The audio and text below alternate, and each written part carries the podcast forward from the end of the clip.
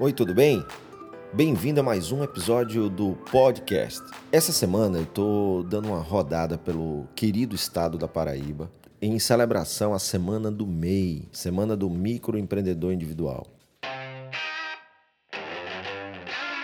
O Sebrae, que é um grande parceiro dos pequenos negócios no Brasil, me convidou para um ciclo de palestras e eu estou passando por algumas cidades como João Pessoa, Campina Grande, Guarabira e Patos. E o bacana é que eu tenho tido contato com muitos microempresários, muitos futuros empreendedores, e nessas conversas eu tenho aprendido demais sobre coisas que podem ajudar o pequeno negócio a se destacar, a conseguir o seu espaço e se tornar um negócio bem-sucedido.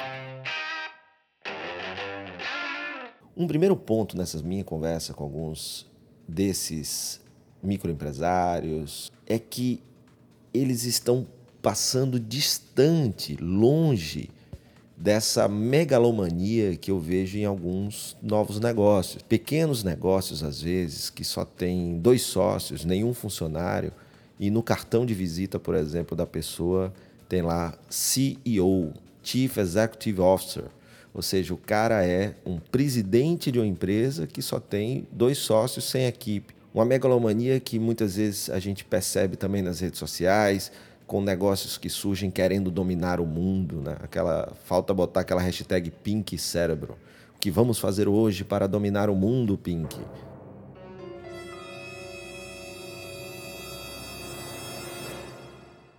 Você pode estar perguntando, poxa, mas pensar grande não é não é o certo. Eu não diria que é errado pensar grande, mas o que eu percebi e aprendi com esses microempresários é que, e muitos deles podem e irão se tornar grandes, eles começam pensando muito no local. Então imagina você ter um restaurante. Ele não começa com o restaurante lanchonete dele querendo que o restaurante lanchonete dele seja a melhor e mais famosa do mundo. Ele pensa em ser o melhor da rua dele e ele se esforça, ele trabalha direito, ele contrata bem as pessoas, ele faz um produto de qualidade, ele ajusta a experiência do negócio para que o cliente, toda vez que vá, queira voltar e fale bem daquele negócio, e aquele negócio se transforma no melhor da rua. Ao se transformar no melhor da rua, pessoas da rua vizinha ouvem falar daquele negócio tão bom naquela rua. Então eles se deslocam da sua rua para a rua desse negócio para conhecer essa lanchonete, esse restaurante que é tão bem falado, tanto pelas pessoas da rua quanto nas redes sociais. De repente, aquele negócio que surgiu para ser o melhor da rua já é o melhor do bairro. Pessoas de outros bairros começam a vir. De repente, aquele negócio se expande e abre uma filial em um outro bairro. E aí, com o tempo, o negócio se transforma no melhor negócio da cidade.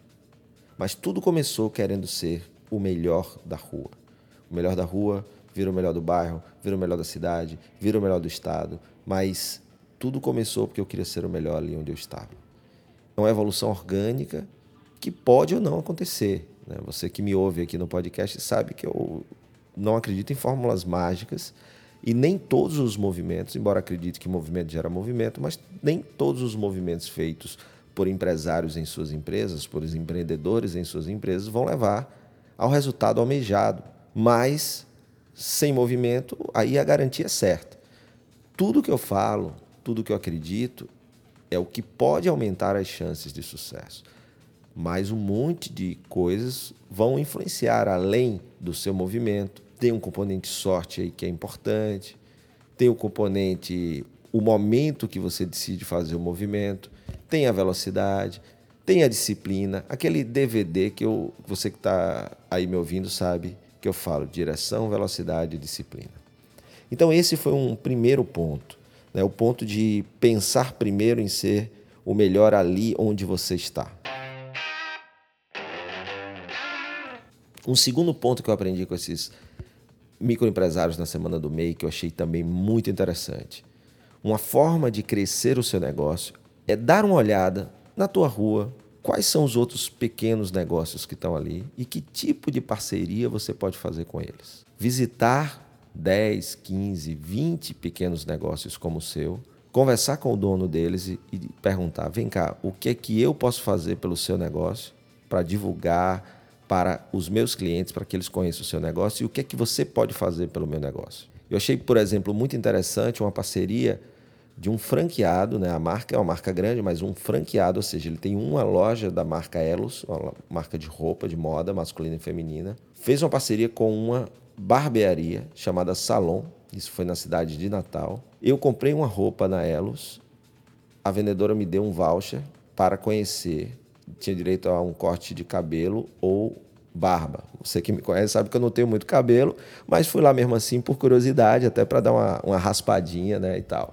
Ao chegar lá, dentro da, da barbearia, tem manequins com looks da Elos, tanto masculino quanto feminino, e assim funciona a parceria. O que é que você, que é pequeno negócio, pode oferecer para seus vizinhos e o que é que os vizinhos podem te oferecer? Isso foi muito interessante eu, eu, ouvir de muitos deles que estão bem. Alguns dos seus resultados, melhoria dos resultados, vieram em decorrência dessas parcerias. E eu me lembrei desse exemplo aí da Salum com a Elos lá em Natal. Então, essa é uma grande forma. Mapeia aí 10, 15, 20 pequenos negócios com os quais você pode fazer parceria e vai lá, não fica parado, se movimenta. E um terceiro ponto que eu também aprendi com eles é que eles estão agindo muito na internet. E a internet é uma ferramenta que pode tornar um pequeno negócio tão visível quanto um grande negócio que tem muito mais recursos. Ferramentas como o Google Meu Negócio, como impulsionamentos de anúncios em Facebook, em Instagram, têm ajudado demais os pequenos negócios a serem conhecidos e reconhecidos nas suas cidades atraindo mais gente, mais público.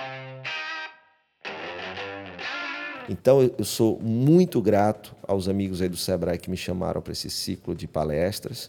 Eu tenho falado sobre inovação, sobre tendências e tenho ficado muito feliz com o movimento que o Sebrae tem ativado nesses pequenos negócios. E eu agradeço não só o convite, como também a oportunidade de aprender essas coisas que eu pude compartilhar nesse episódio de hoje. Então, se você tem um pequeno negócio, pensa aí. Você é o melhor da tua rua. É muito, muito, muito, muito, muito melhor ter a melhor coxinha da cidade, o melhor suco da cidade. E pensando primeiro ali onde você está, na tua vizinhança, no teu entorno, essas pessoas bem atendidas, uma experiência bem feita vai fazer com que elas reverberem a tua qualidade, seja através das redes sociais, seja através do, do papo com as pessoas, e pessoas de outras ruas virão, pessoas de outros bairros virão, e aí você toma a decisão se cresce ali mesmo, se expande através de filiais, etc. Mas tudo começa no seu local, aonde você está. O teu pensamento inicial não pode ser desviado através de uma megalomania de já querer virar gigante. É claro que ele tem que estar ali, a opção de crescer, de expandir, isso é necessário para os negócios mas o primeiro foco da energia, de concentrar tempo, dinheiro e energia, deve ser em ser o melhor ali onde você está. Focar naquela operação primeiro. Entregou a promessa da marca, aquilo a que o seu negócio foi criado, aí dá-se o primeiro, o segundo passo, a expansão, o crescimento. Segundo ponto, parceria com outros pequenos negócios que podem se ajudar e terceiro ponto, a excelente utilização das redes sociais, da internet, para divulgar e tornar o seu negócio mais atrativo para as pessoas, por ser conhecido e por mostrar com qualidade o que se faz de bem feito lá no negócio. Foi muito aprendizado, a semana ainda está rolando, ainda tenho é, mais duas cidades para visitar e eu voltarei em mais algum episódio compartilhando esse aprendizado incrível que eu estou tendo com esses microempresários aqui no estado da Paraíba. Espero que você tenha gostado. Se você tiver mais alguma dica que você tem visto por aí que pode ajudar, estratégias e ferramentas para pequenos negócios, manda aí para mim, para o meu e-mail, fredalecrim.com.br. Se você gosta aqui do, do conteúdo do podcast, você já assinou o podcast para não perder nenhum episódio? Se não, vai lá no soundcloud.com.br clica lá em seguir, assinar o podcast, ou se você é usuário do iOS, você pode fazer isso também no aplicativo podcast do, da Apple.